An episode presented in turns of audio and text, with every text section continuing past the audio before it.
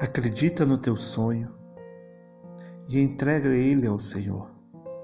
Deus está vendo sua dificuldade, Ele não esqueceu de você, apenas está preparando algo muito maior do que você imagina.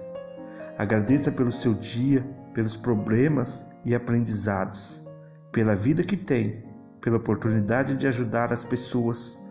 Confie e espere que a sua hora vai chegar e o seu problema vai se resolver.